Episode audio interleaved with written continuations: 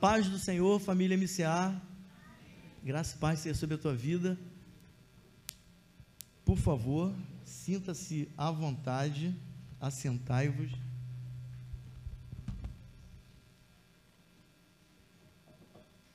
As crianças vão para a salinha hoje?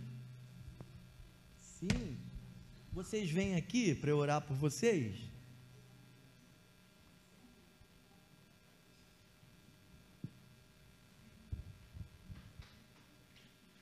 Só, ah, só tem vocês cinco hoje. Vocês vão aproveitar, hein? Vai ser a salinha só para vocês hoje.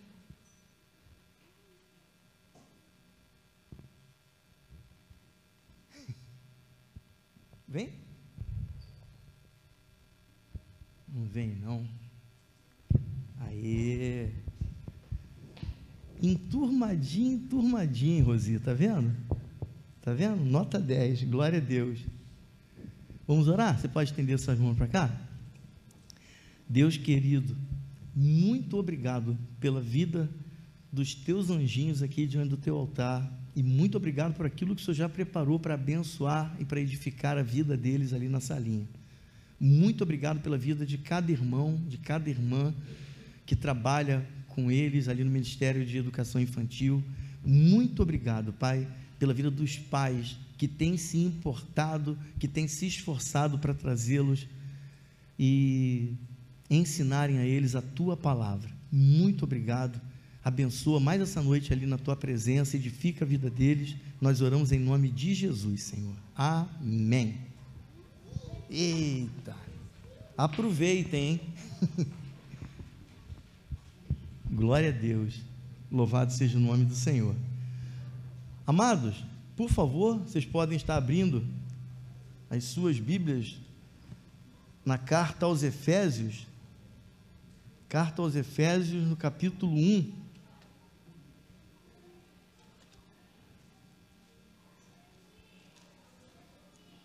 Nós leremos do verso 19 ao verso 23, carta aos Efésios. Eu vou te responder. Não respondi, não, mas vou responder.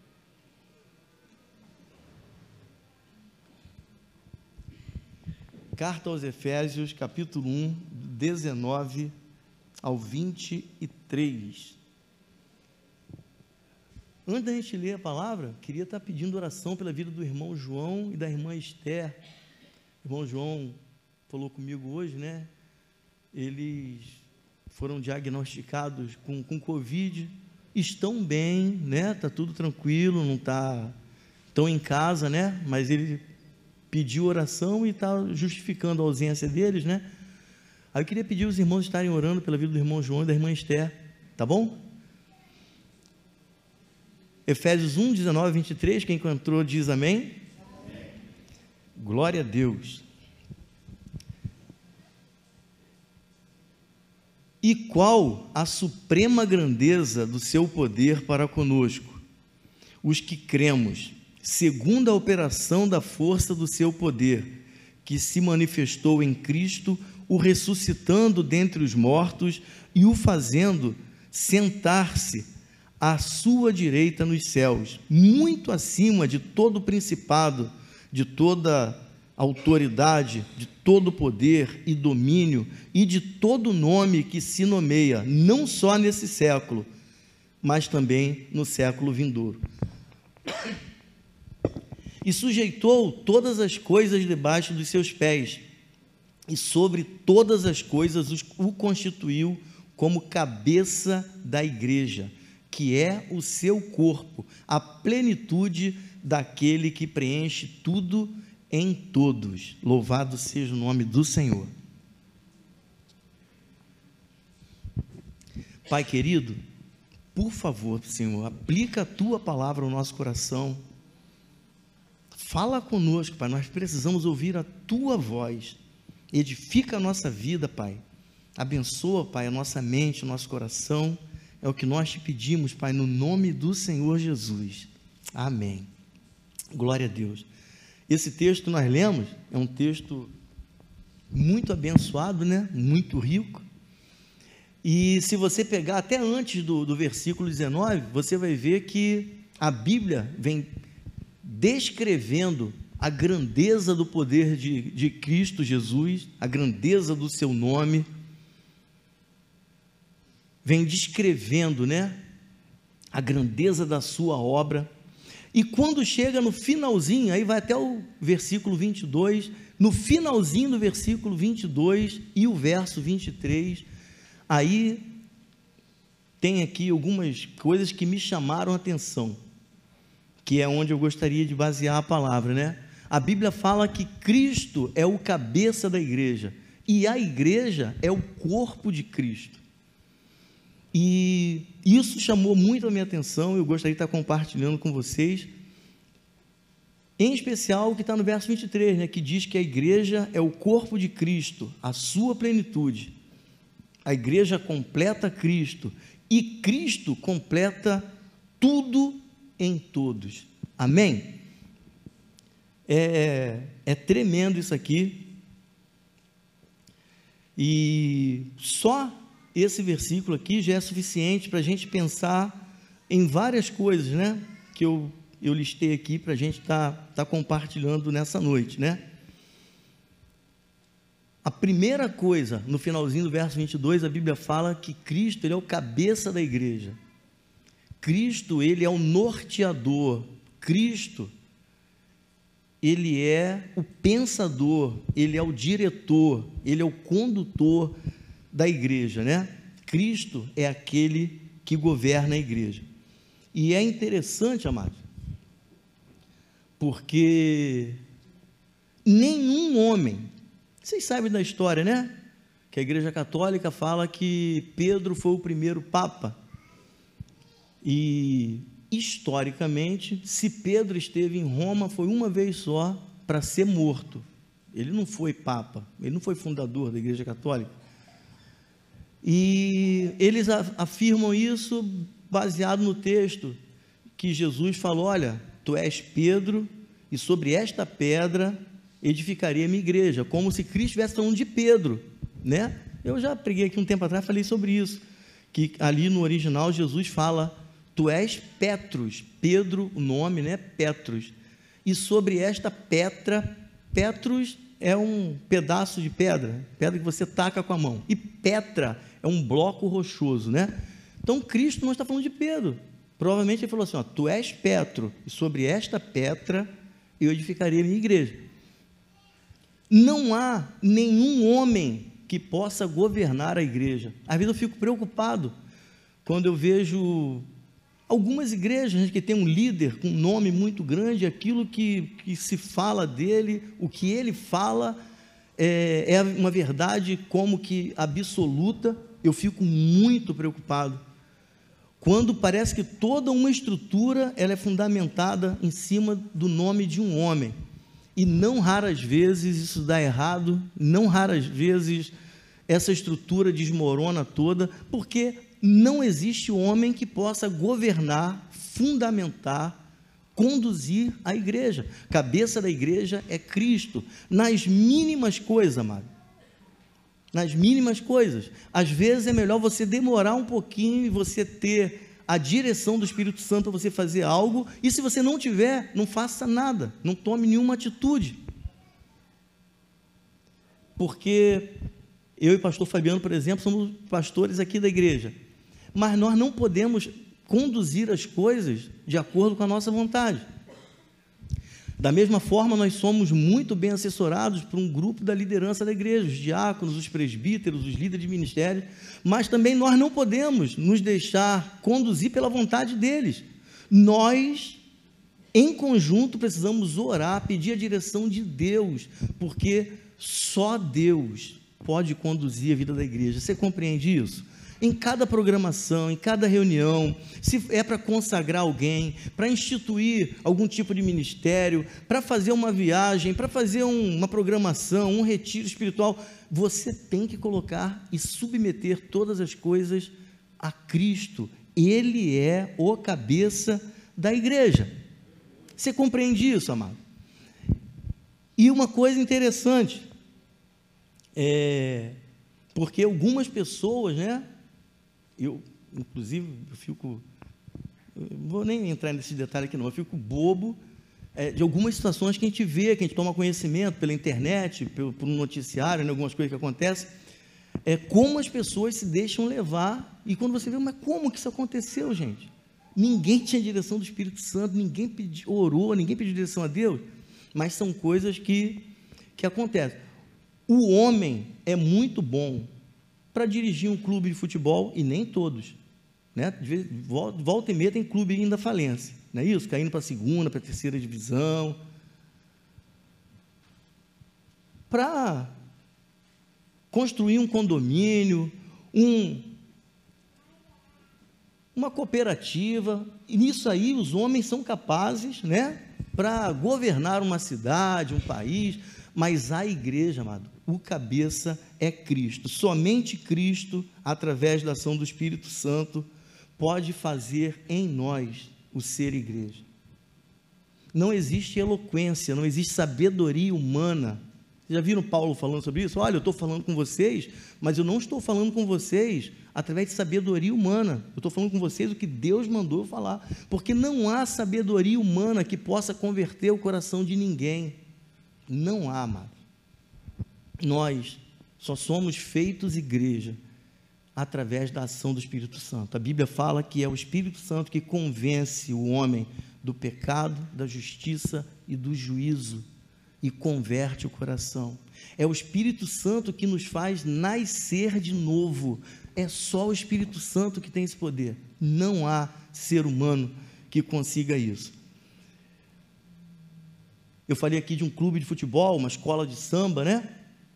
E a igreja, por que, a igreja não pode ser dirigida assim, amado? Porque a igreja não é simplesmente uma instituição.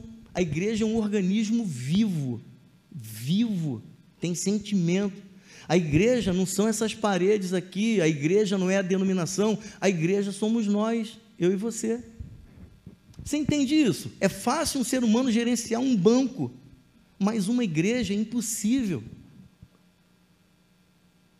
Porque se isso acontecer, amado, nós vamos viver somente de oba-oba, nós vamos viver de espetáculo, nós vamos viver de boa música, nós vamos viver de alegria passageira, nós vamos viver de show, mas não vai haver vida.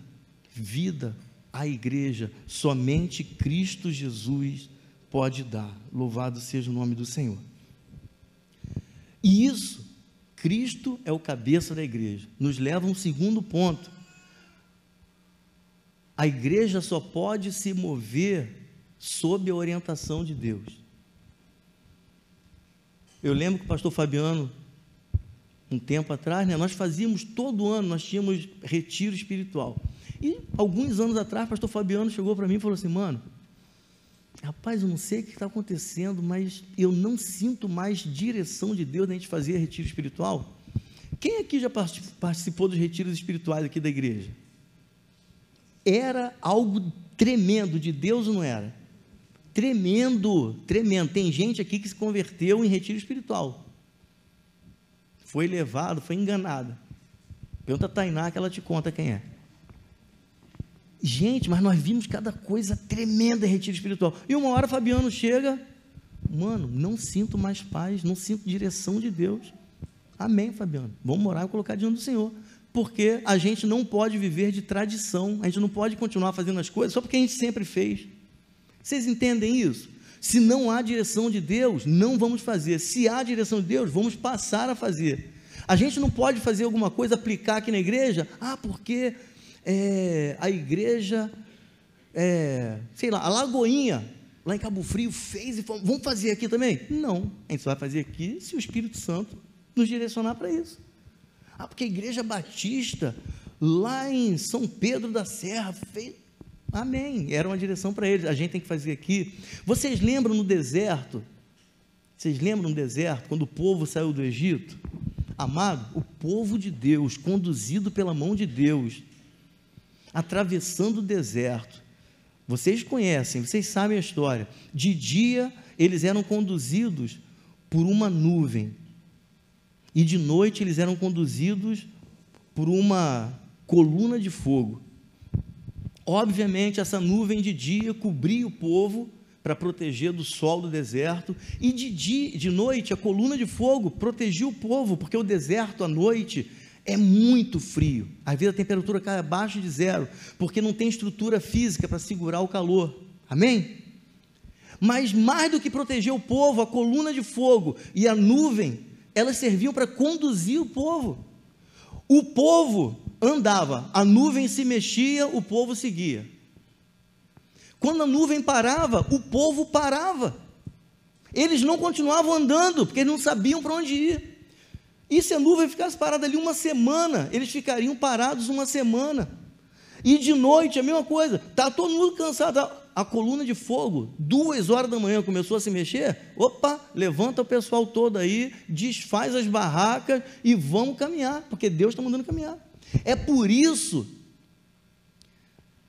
que alguns estudiosos falam assim, a forma como Deus falou com, com Moisés na beira do, do Mar Vermelho.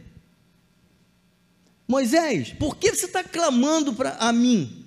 Fala com o povo que marche. Alguns estudiosos acreditam que a nuvem já estava lá na frente, mas como ele viu o mar, ele não teve fé e ele ficou, ele parou na margem, o povo parou também. Vai fazer o quê?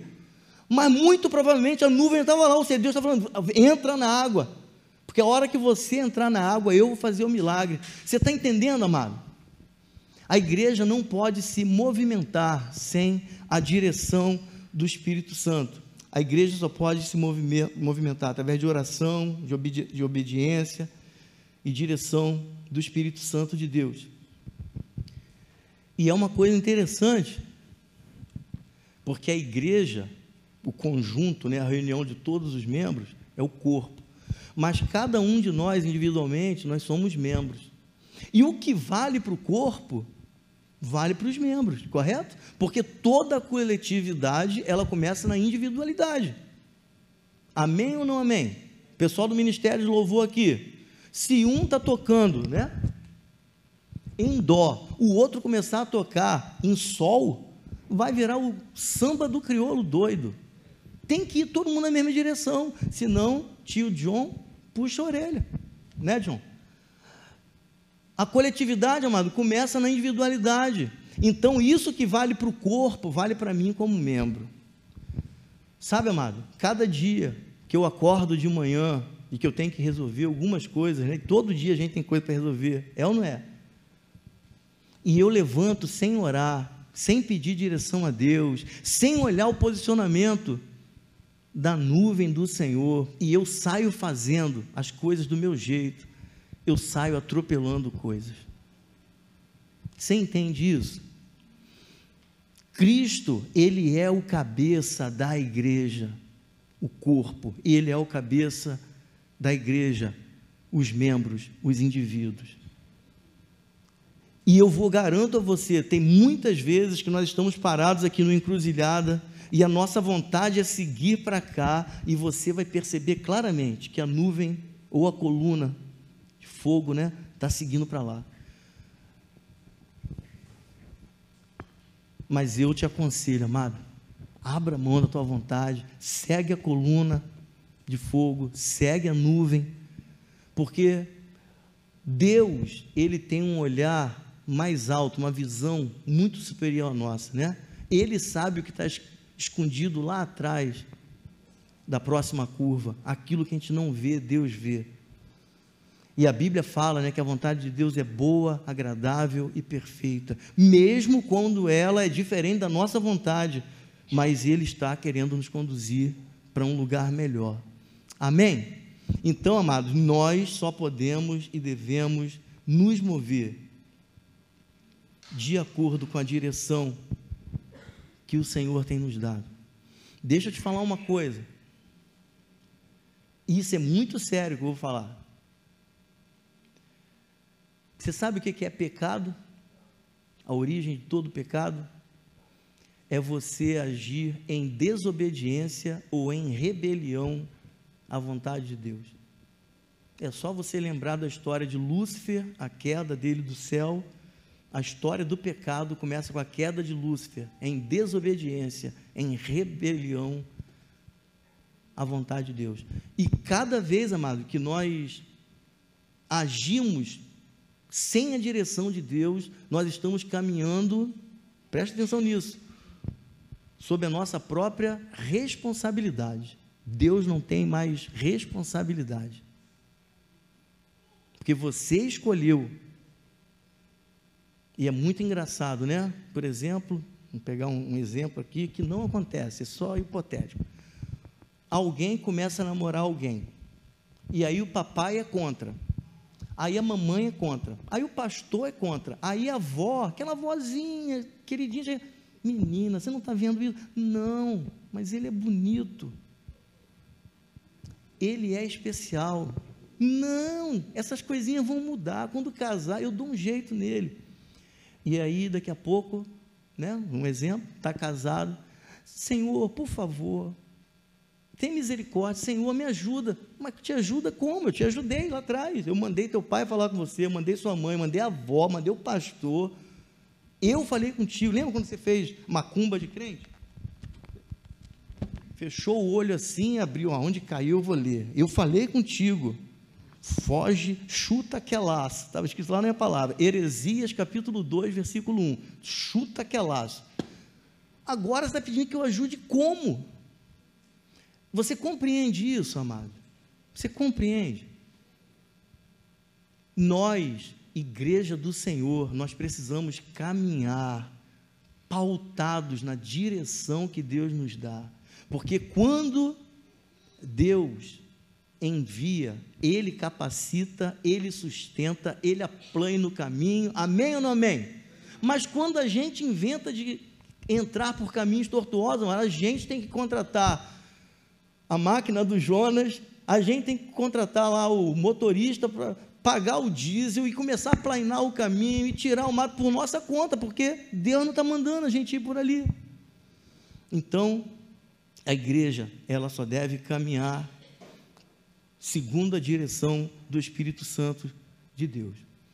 E uma terceira coisa que me chamou a atenção, né? Por que, que Deus nos chama de igreja? Por que o termo eclésia, né? ou igreja como corpo de Cristo aqui na face da terra.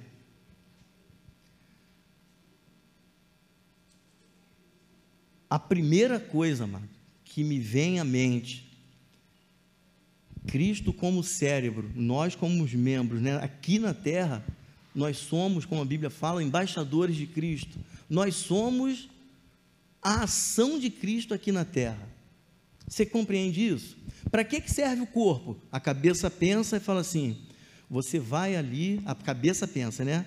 Você vai ali, toma um pouco d'água. Aí ela dá uma ordem ao pé. Eu estou andando mais ou menos assim mesmo, né?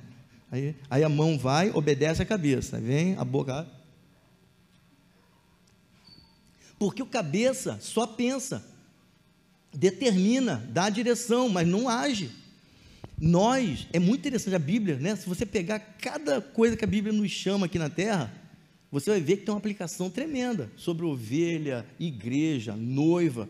Nós, corpo, por que, que nós somos corpo? Porque nós somos os responsáveis por agir por Cristo aqui na terra.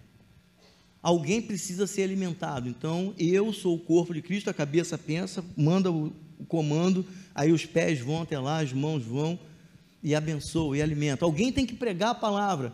Cristo não vai lá, Cristo está com o Pai. Eu vou, prego a palavra. Alguém tem que dar uma carona para trazer. Eu dou uma carona. Amém? Você compreende isso? E o termo eclésia, lá no original grego, significa chamados para fora, mas não no, no, no sentido de um convite. Vem aqui para fora. Não é chamado, é convocado para fora, no sentido de ser arrebatado, tirado. Para fora, em que sentido? Lá na Grécia, a eclésia não foi uma, um termo que Jesus inventou, né? Não foi criado pelos escritores da Bíblia. O termo eclésia era usado na Grécia antiga, era uma assembleia que tinha, eram algumas pessoas do povo que elas eram escolhidas, né, eram convocadas e havia ali uma reunião para decidir o tomar decisões, né, acerca das províncias, acerca de, de uma situação de guerra, de investimento de dinheiro, punição a alguém que tivesse cometido um. Então, era convocada aquela assembleia, era chamada de eclésia. Então, saia para fora. Pessoal, estava o povo todo, fulano, vem, sai, vem, vem para cá, sai do meio do povo, chamados para fora. É nesse sentido. Quando a Bíblia nos chama de igreja, é chamados do meio do povo, é tirado do meio desse sistema, desse mundo tenebroso, é tirado do meio do pecado, do fracasso, das coisas que entristecem o coração de Deus. O restante do povo vai continuar, mas Deus está te chamando, está te tirando, porque Ele te conhece, Ele te chama pelo nome. Você não é para permanecer aí, é para você vir para cá, porque nós vamos decidir coisas importantes, inclusive acerca do povo, chamado para fora. Chamado para fora, a gente pode aplicar também no conceito, como eu falei aqui das paredes, né?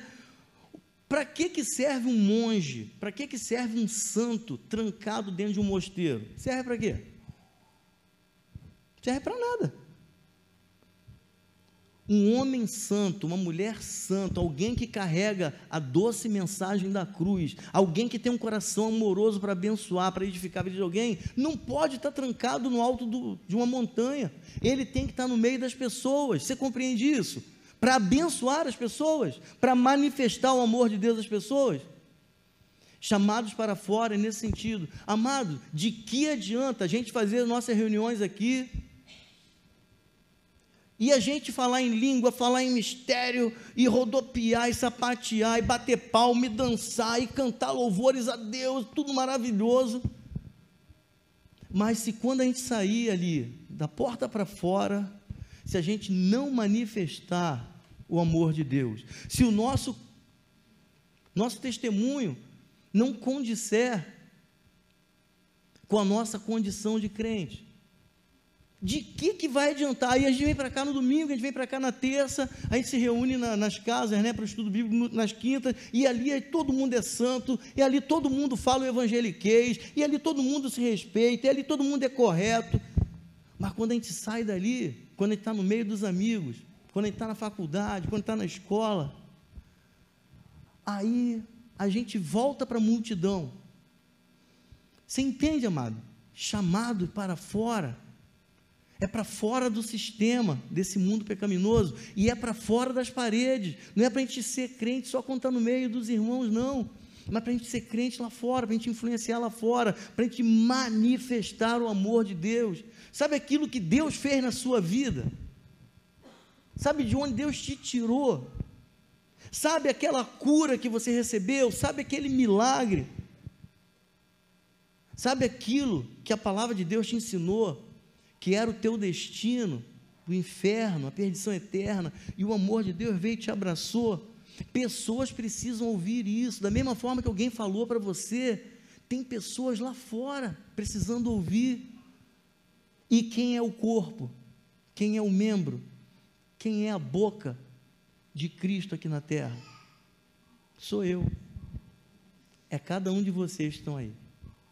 Pessoas morrem ao nosso redor, amado, adoecem ao nosso redor todos os dias.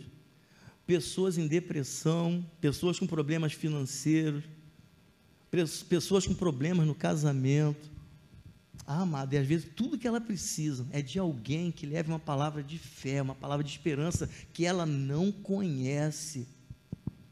Ela não conhece. E aí Deus nos encheu dessa palavra e nos chamou para fora, para a gente ir lá abençoar a vida de alguém. Louvado seja o nome do Senhor. E é por isso, amado, que nós estamos aqui. 1 Timóteo, capítulo 3, verso 15, diz que a igreja foi deixada aqui no mundo como coluna e firmeza da verdade.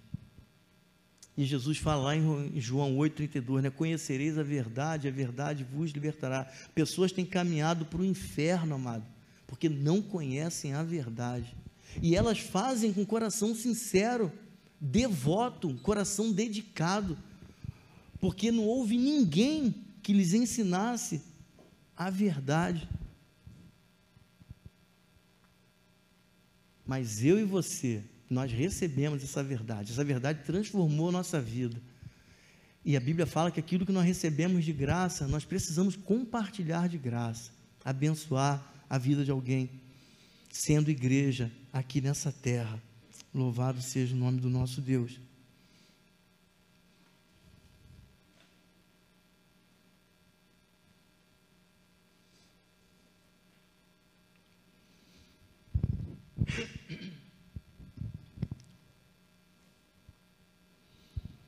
E é por isso, né? Pouquinho dessas coisas que eu falei aqui, por isso que Paulo está afirmando ali aos Efésios, né?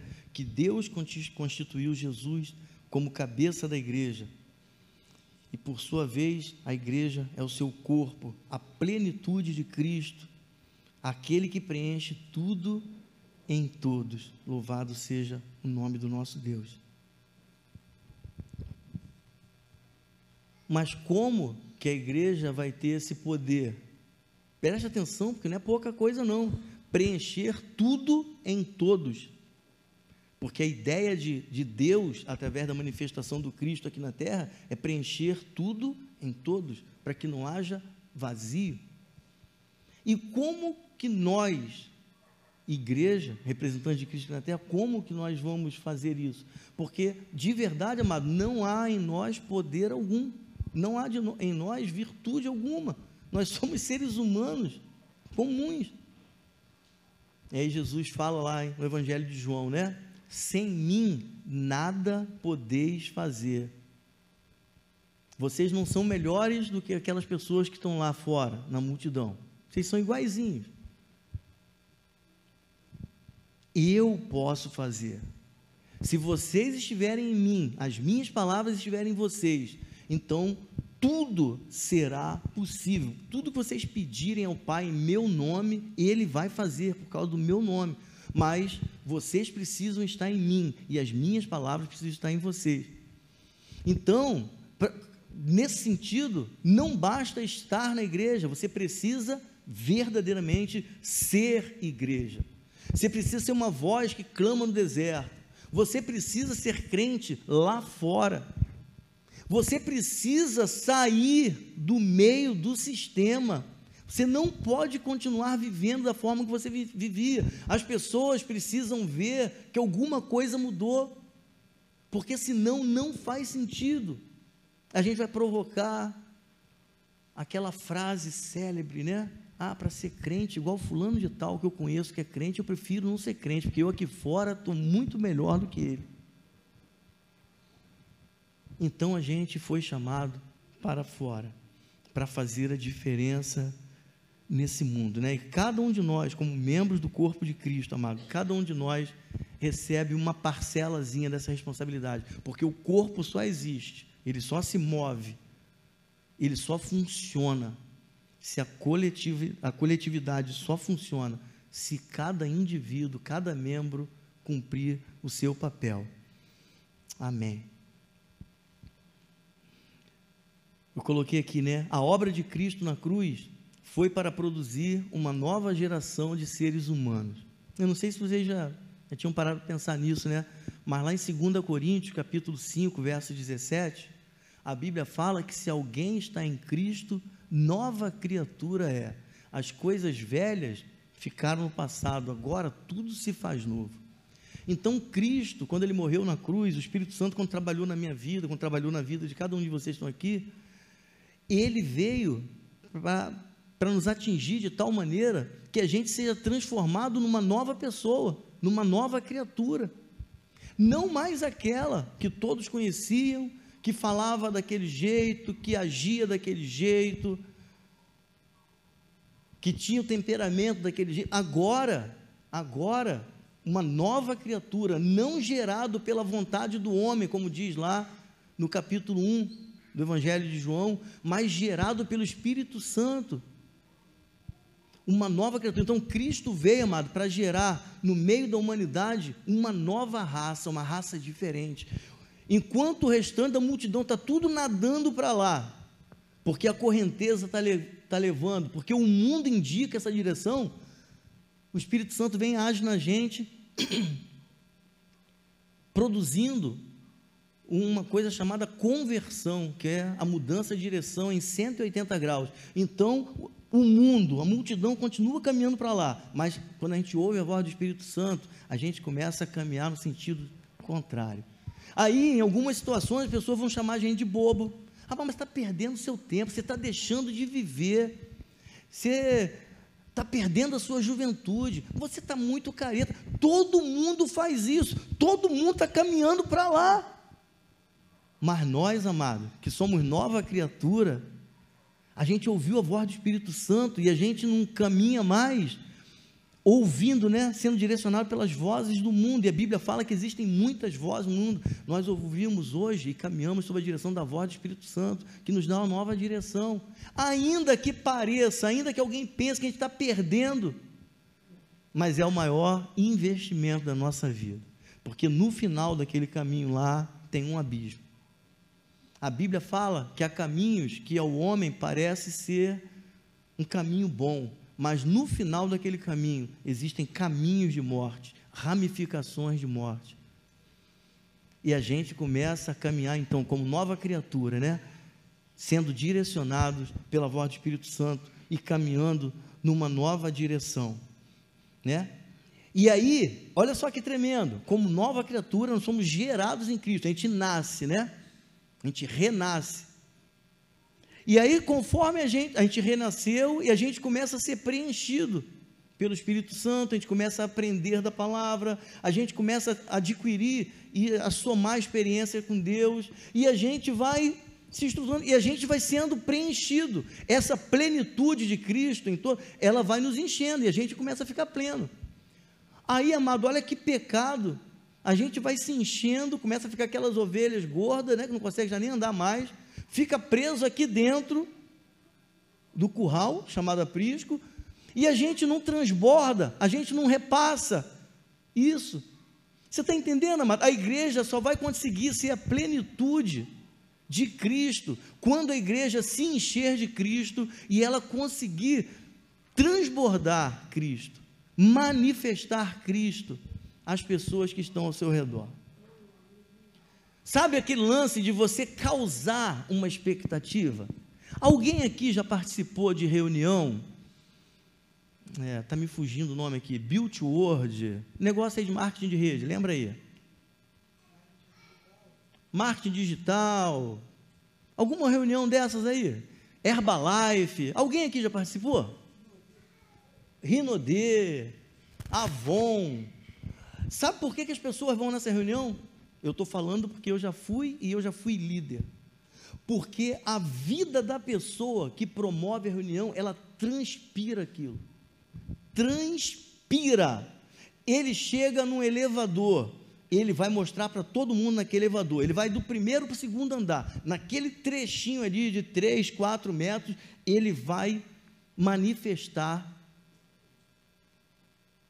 de alguma maneira, de alguma maneira, algo que vai inspirar, que vai seduzir, que vai atrair, que vai gerar curiosidade naquelas pessoas que estão ali. Ele chega no seu local de trabalho, ele vai fazer alguma coisa de modo que os seus amigos falam, mas fulano está diferente.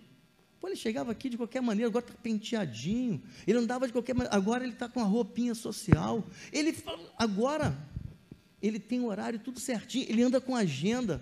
Amado, se você, se você já participou, você entende o que eu estou falando.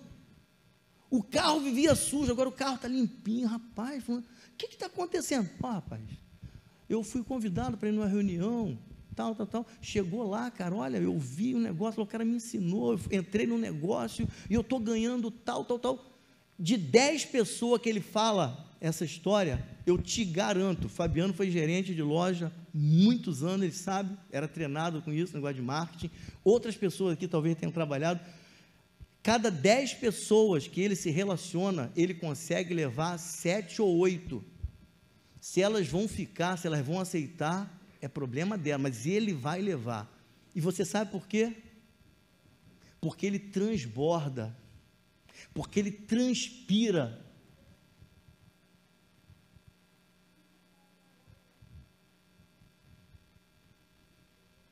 E melhor do que qualquer marketing de rede, amado, foi o que Jesus fez pela vida de cada um de nós. Você sabe de onde Deus te tirou. Você sabe quem você é. Mas parece que o efeito não é o mesmo. Sabe? Tem pessoas ao nosso redor. O marketing de rede procura atrair pessoas que estão precisando de dinheiro. Tem tantas pessoas ao nosso redor, vem na nossa família, que está precisando de vida. Está precisando de libertação, amado. Está precisando de cura. Mas a gente entra, a gente sai, ninguém sente o perfume na gente, ninguém é atraído, a gente não causa curiosidade, inquietação em ninguém. Você está entendendo, amado, que a Bíblia fala que a igreja, o corpo de Cristo, ela é a plenitude de Cristo aqui na terra. A gente, eu e você, amado, aqui não está falando de, de, denominação grande, pequena, de quantidade, está falando da igreja universal aqui na terra, sabe? Eu e você fazendo parte dessa igreja, independente de denominação, tamanho da igreja, eu e você, cada um de nós, somos um membro desse corpo. Cada um de nós, amado, recebeu, recebeu um pedacinho dessa responsabilidade de inculcar isso na cabeça de alguém, de despertar essa curiosidade. A gente precisa compartilhar, né? Não precisa saber pregar, não precisa saber tocar, não precisa nada. A gente só precisa demonstrar, sabe, deixar que as pessoas vejam aquilo que Cristo fez na nossa vida. A melhor pregação, amado, é a nossa vida, é o nosso dia a dia. E a igreja, ela só é plenitude e preenche tudo em todos se ela caminha sobre a orientação, a direção e a autoridade de Cristo, né?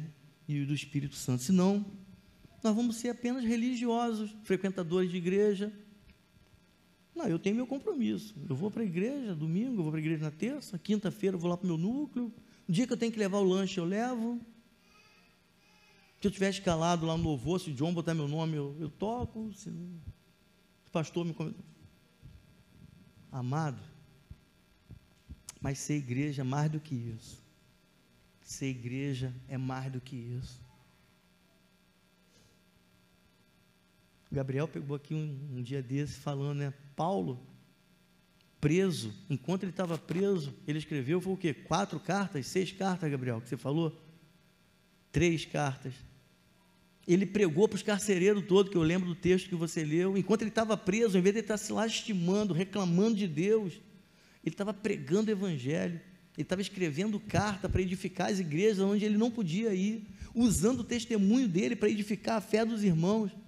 Você está entendendo, amado, que isso é ser igreja? Porque as pessoas, quando veem isso, elas querem saber por que, cara, que essa pessoa é diferente. Por que, que ele não é mais como é? Por que, que dos cinco irmãos ele é diferente? Por quê? E isso, amado, tem que causar um impacto na vida das pessoas. Mas se a gente anda igual, a gente não, eu aceitei Jesus, mas na minha vida não mudou nada, eu continuo andando na mesma direção, eu continuo fazendo as mesmas coisas. Amado, em nome de Jesus, nós vamos deixar nessa terra, sabe? Para fazermos a diferença, para sermos luz e sal nesse mundo, para iluminar, para temperar Louvado seja o nome do Senhor. Ou seja, simplesmente a gente foi deixado aqui para ser igreja. Há um propósito para a gente ser ficado aqui, amado. Deus é, o, é a mente, é o ser inimaginavelmente mais superior, mais inteligente, mais espetacular, mais fabuloso, mais, mais o que você imaginar e o que você não conseguir imaginar. Por que, que você acha que Deus, depois a pessoa aceitou Jesus, ela foi livre do pecado, da condenação, agora o que tem para ela é vida eterna? Comunhão, para que, que vai deixar aqui? Aí Jesus fala assim: ah, aqui no mundo vocês vão passar por aflição. Você acha que Deus é, é masoquista? Não, vou deixar agora lá para sofrer um pouquinho, que eles pecaram muito. Não, Deus deixou você aqui, amado, é porque tem um propósito. Porque a palavra de Deus diz que Deus não tem prazer na morte do que morre. Antes, Ele quer que todo homem chegue ao arrependimento, ao conhecimento de Deus. Mas como é que todo homem vai chegar ao conhecimento e arrependimento? Se nós que conhecemos a verdade, se nós que temos as boas novas de salvação, se nós simplesmente seguimos a nossa vida, a gente trabalha no escritório, a gente entra de manhã, senta lá, liga o computador, tic, tic, tic, deu hora do almoço, volta, tocou, embora.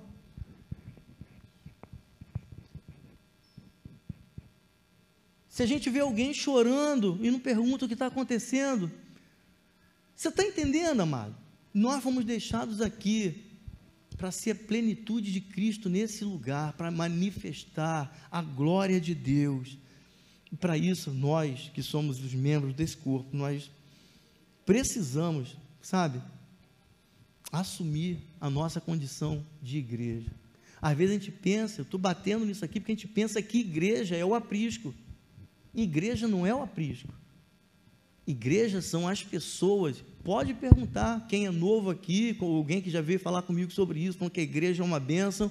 Eu e pastor Fabiano sempre falando, não, mas a igreja não é uma bênção por causa de mim, do Fabiano, a igreja não é uma bênção porque é o aprisco, a igreja é uma bênção porque os irmãos são uma bênção. Se você recebe um abraço, é porque os irmãos te abraçam. Se você é cumprimentado na rua, é porque os irmãos te cumprimentam. Se você passou a necessidade foi socorrida, porque a igreja te socorreu.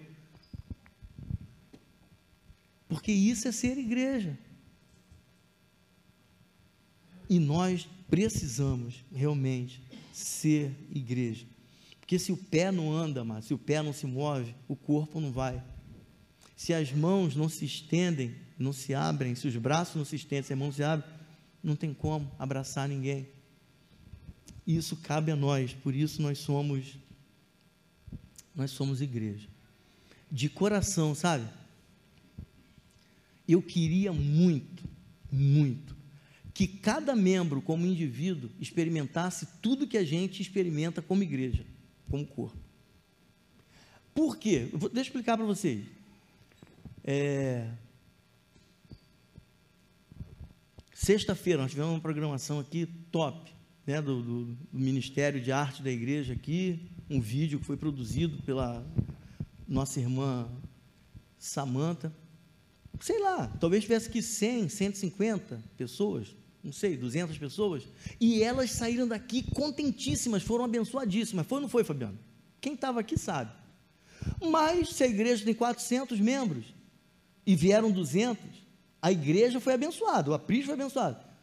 Mas os indivíduos não, só 50% foi abençoado.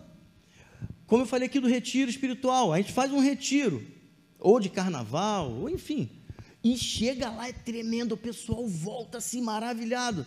O aprisco foi abençoado, como igreja. Mas, na verdade, como indivíduos, como membros, só quem estava lá. A gente convida um pregador, alguém de fora, né? alguém abençoado, tipo Edson Teixeira, por exemplo, e outras pessoas já estiveram aqui, Ana Nóbrega, é, o, o Morada, né? a banda, enfim, e é algo extraordinário, maravilhoso, sabe assim que a gente fica lembrando tempos, né? Gideulanes. Caraca, quanta coisa extraordinária nós já vivemos. Como igreja, olha, o aprisco, uma benção. Mas só quem viveu foi quem estava ali. Você entende, amado, que não tem como ser igreja andar no bolo, porque Deus não se relaciona com multidão, Deus se relaciona com indivíduo. Você não é salvo porque teu pai é crente, você não é salvo porque tua mãe é crente, você tem que se converter. Você tem que ter a sua intimidade com Cristo. É você, a relação individual. Então, às vezes eu fico triste, poxa, os cursos que a gente tem aqui na igreja, homem de verdade, mulher única, casados para sempre, curso, de, curso, amado, quando você chega no final do curso, quando tem a formatura, que geralmente tem os testemunhos, você fica impactado com os testemunhos que tem, do que, que Deus fez durante ali o curso. Famílias restauradas, situações assim tremendo, curso de finanças, enfim, tantos cursos tem aqui. E é uma bênção, o aprisco é abençoado pelos cursos. Mas só é abençoado quem faz os cursos, quem participa. E o meu sonho é um dia, sabe? É todo mundo receber igual. E isso não acontece, amado. Sabe por quê? Por causa do nosso comodismo. Porque muitas vezes, no dia de terça-feira, ao invés de a gente estar aqui adorando o Senhor, a gente prefere estar em casa, assistindo nada. Um jogo de segunda divisão, uma novela, e a gente não vem para cá adorar o Senhor. E aí no dia seguinte fala assim: caramba, como é que foi o culto ontem? Foi extraordinário, foi maravilhoso. Deus bradou naquele lugar tal. Mas só recebeu quem estava aqui. Eu te garanto, eu te garanto, fiquei um mês em casa agora, doente. E você, pelo, pela internet, não é a mesma coisa, você não está no ambiente você não está no ambiente, não é a mesma coisa. O louvor não é a mesma coisa, a palavra, porque não está no ambiente. E aí, amado, só quem recebe é quem está aqui. E da mesma forma que é para a gente, amado, quantas vezes, não precisa me falar, não, mas você pensa aí, quantas vezes você estava aqui, você ouviu uma palavra e você pensou assim no seu coração: caraca, que fosse meu irmão tivesse aqui para ouvir essa palavra a tia Cotinha, cara, a tia Cotinha tinha que ouvir essa palavra. O meu vizinho, rapaz, eu tenho um colega no trabalho, ele tinha que ouvir essa palavra. Você sabe por que, que não ouviram essa palavra? Porque você não convidou para eles estarem aqui. Porque as pessoas precisam ser convidadas, precisam ser atraídas, se necessário, buscadas em casa, serem levadas porque elas não compreendem. Você já foi cego, eu já fui cego. E quem é cego não consegue caminhar por conta própria, amado. Mas se a gente se importar, se a gente convidar, se a gente insistir, se a gente parar para buscar, passar lá para buscar, essa pessoa vem. E quem sabe vai ser aquele dia que Deus vai fazer algo sobrenatural na vida daquela pessoa. Eu não me esqueço, uma vez que Bruno contou, inclusive o nosso irmão Saulo, né? Que Deus colocou no coração dele dar uma Bíblia de presente para o amigo. E ele falou assim: Não, vou passar esse ridículo. Saulo vai pensar o quê? Agora que eu me converti, estou na igreja, estou querendo evangelizar. Não, não. Aí ficou naquele negócio: dou, não dou, não dou. Falou que um dia Saulo entrou na loja, né, Bruno? Todo alegre. Bruno, você não sabe o que aconteceu. Fulano de tal me deu uma Bíblia, me convidou para a igreja. Rapaz, eu fui para a igreja, aceitei Jesus. Bruno, ele contou isso aqui. Mas quantas vezes a gente não conta? E já aconteceram várias vezes. Uma vez aconteceu comigo, eu devia ter 20, 22 anos. Tinha um rapaz usuário de droga, estava sempre lá na esquina da minha rua, morava num lugar lá em Queimados. Queimados é muito tranquilo, né? o lugar que eu morava que não era muito legal, mas Queimados é um lugar assim muito pitoresco. Eu morava na beira de um rio, rio, que o pessoal chama de valão, né? mas a gente chamava de rio. Aí tinha, tinha uma comunidade da beira do rio. Enfim, e lá era rua sem saída, igual isso aqui, né? Lá era o valão, aquele pessoal está lá. Ó. Aí chegava lá, não tinha mais saída, não. E a minha casa era pertinho da esquina aqui. E ali era, né? O tal e coisa, coisa e tal. E tinha um rapaz, Claudinho o nome dele. E Deus, aí eu me converti, comecei a frequentar a igreja e tal, já estava, sei lá, um ano, dois anos na igreja. E comecei a sentir uma vontade muito grande de falar de Jesus. Às vezes passava, ele estava drogado. Às vezes passava, ele estava na porta do botequim, estava bêbado. Ele estava com muita gente. E eu pensava assim, cara, mas se eu parar aqui para falar com ele, vai, todo o pessoal vai começar a falar, vai, não vai adiantar, eu tenho que encontrar ele sozinho, eu tenho que. Enfim. Naquele tempo que eu morava lá, também tinha uma coisa, não sei se você já ouviu falar, né? tinha uma coisa chamada chacina. De vez em quando tinha. E aí um dia estava voltando para casa e o meu irmão chegou, caraca, sabendo o que aconteceu?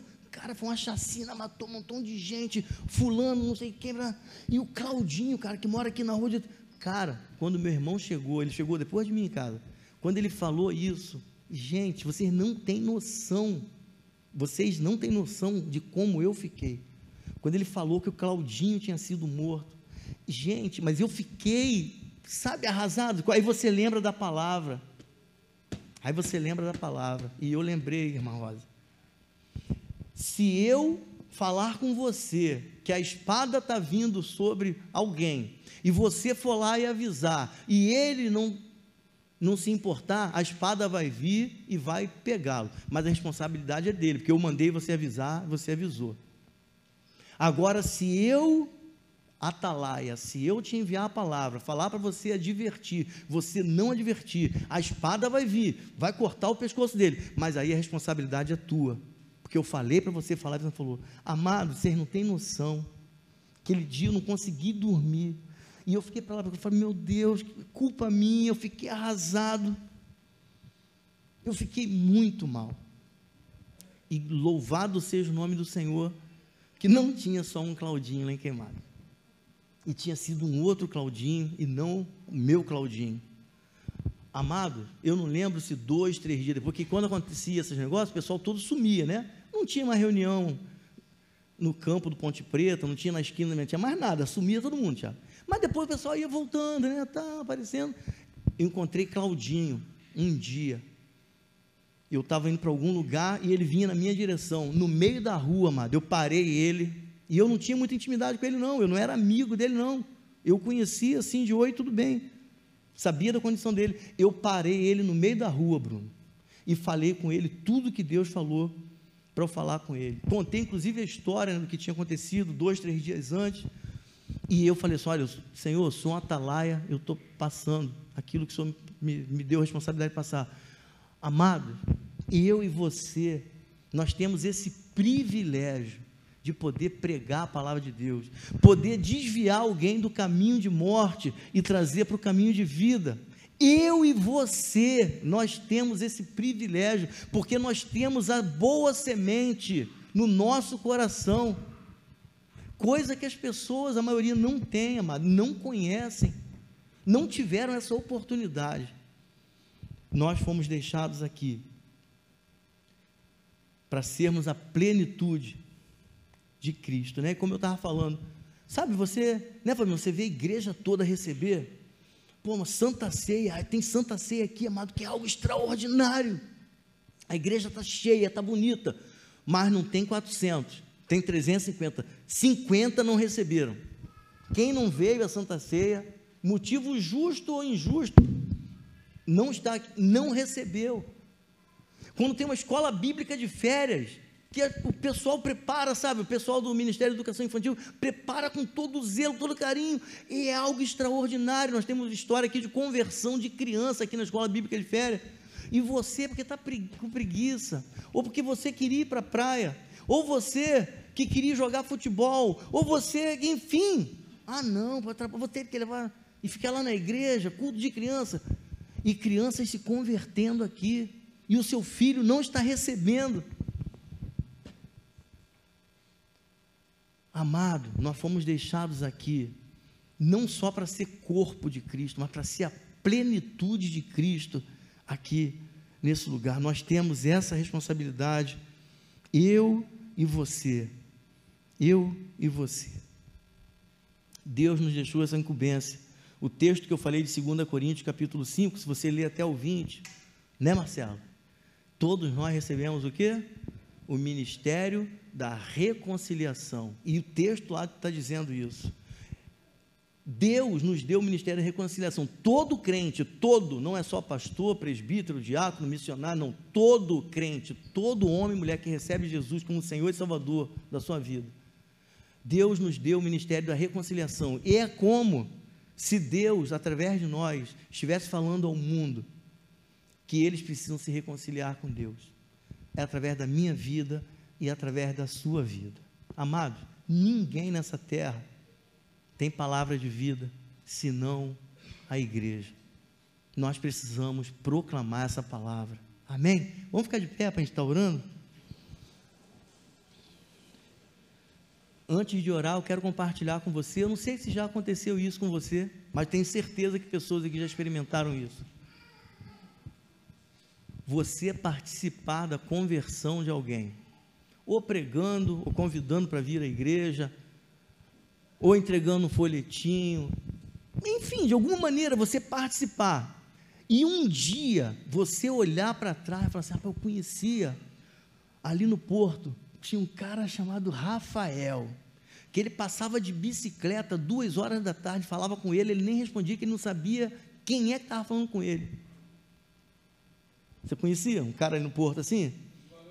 E um dia, aí você vê esse cara casado, com um filho, com uma vida estabelecida, um homem de Deus, pregando a palavra, fazendo missões em vários lugares do país, sabe, com uma vida, uma vida edificada na rocha, e você olha para. Cara, é impossível, é impossível que isso não mexa com você.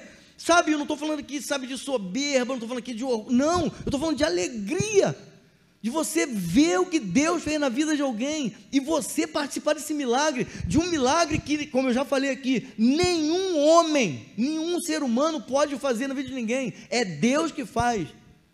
Mas você ter o privilégio de você participar, amado, não tem nada nessa vida que se compare.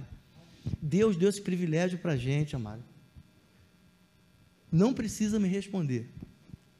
Quanto tempo você não conta para ninguém do que Deus fez na sua vida. Quanto tempo faz que você não convida ninguém para vir à igreja? Estou falando ninguém porque às vezes você convida crente. Ó, oh, vai ser Santa Ceia na minha igreja sábado. Vamos lá para tomar ceia com a gente, mas o cara já é crente. Você está entendendo, hora que o Espírito Santo está tentando falar com a gente nessa noite? Quanto tempo? Você tem uma ideia? Eu e o pastor Fabiano falamos sobre isso um dia desse, a gente conversou sobre isso que a gente está com a vida tão entranhada na igreja, para que a gente só conhece crente, a gente só se relaciona com crente, e a gente precisa expandir esse horizonte, para não para a gente ir lá para fora, para a multidão, mas para a gente conseguir alcançar alguém na multidão e trazer para ser abençoado. Amém, irmã Niele? Tem maior alegria do que isso? Está aqui uma especialista. Deus tem essa experiência para cada um de nós, amados. Vamos virar esse jogo. Vamos pedir direção a Deus. Vamos nos mover debaixo da coluna de fogo, da nuvem. Vamos deixar Deus usar a nossa vida. Pai, Deus eterno, todo-poderoso, Senhor da glória. Senhor de verdade, Pai. Nós não somos dignos, Pai. Não somos. Eu estou aqui pregando, Pai, o que o Senhor ministrou meu coração, mas eu sou igual aos irmãos eu me distraio tantas vezes nas minhas coisas, até às vezes nas funções de pastor, nas funções de marido, de pai. E às vezes, Pai, a gente esquece a nossa função prioritária aqui na terra, Pai, que é manifestar a tua glória, que é proclamar a tua palavra. Sabe, Pai, ser luz, é ser sal nessa terra, é de alguma maneira, Pai, inspirar alguém, é de alguma maneira, Pai, de alguma maneira, Pai, atrair alguém, Pai, para ouvir a tua palavra, porque quem vai fazer o resto é o Senhor. Quem vai fazer o resto é o Senhor. Ah, Pai, em nome de Jesus, Senhor, inspira o meu coração, inspira para o coração da tua igreja que se reúne aqui nesse lugar nós, Pai, de nós mesmos, nós não temos essa condição, nós não temos essa capacidade, não temos, não temos o jeitinho. Ah, Pai, mas o Senhor tem. Usa a nossa vida. Usa a nossa vida, Pai. Nós queremos ser igreja, Pai. Todos nós, Pai, sem sem distinção aqui, todos nós, todos nós, todos nós temos limitações. Todos nós, Pai, temos deficiência. Todos nós, tem, Pai, temos algum tipo de inclinação para o pecado. Todos nós.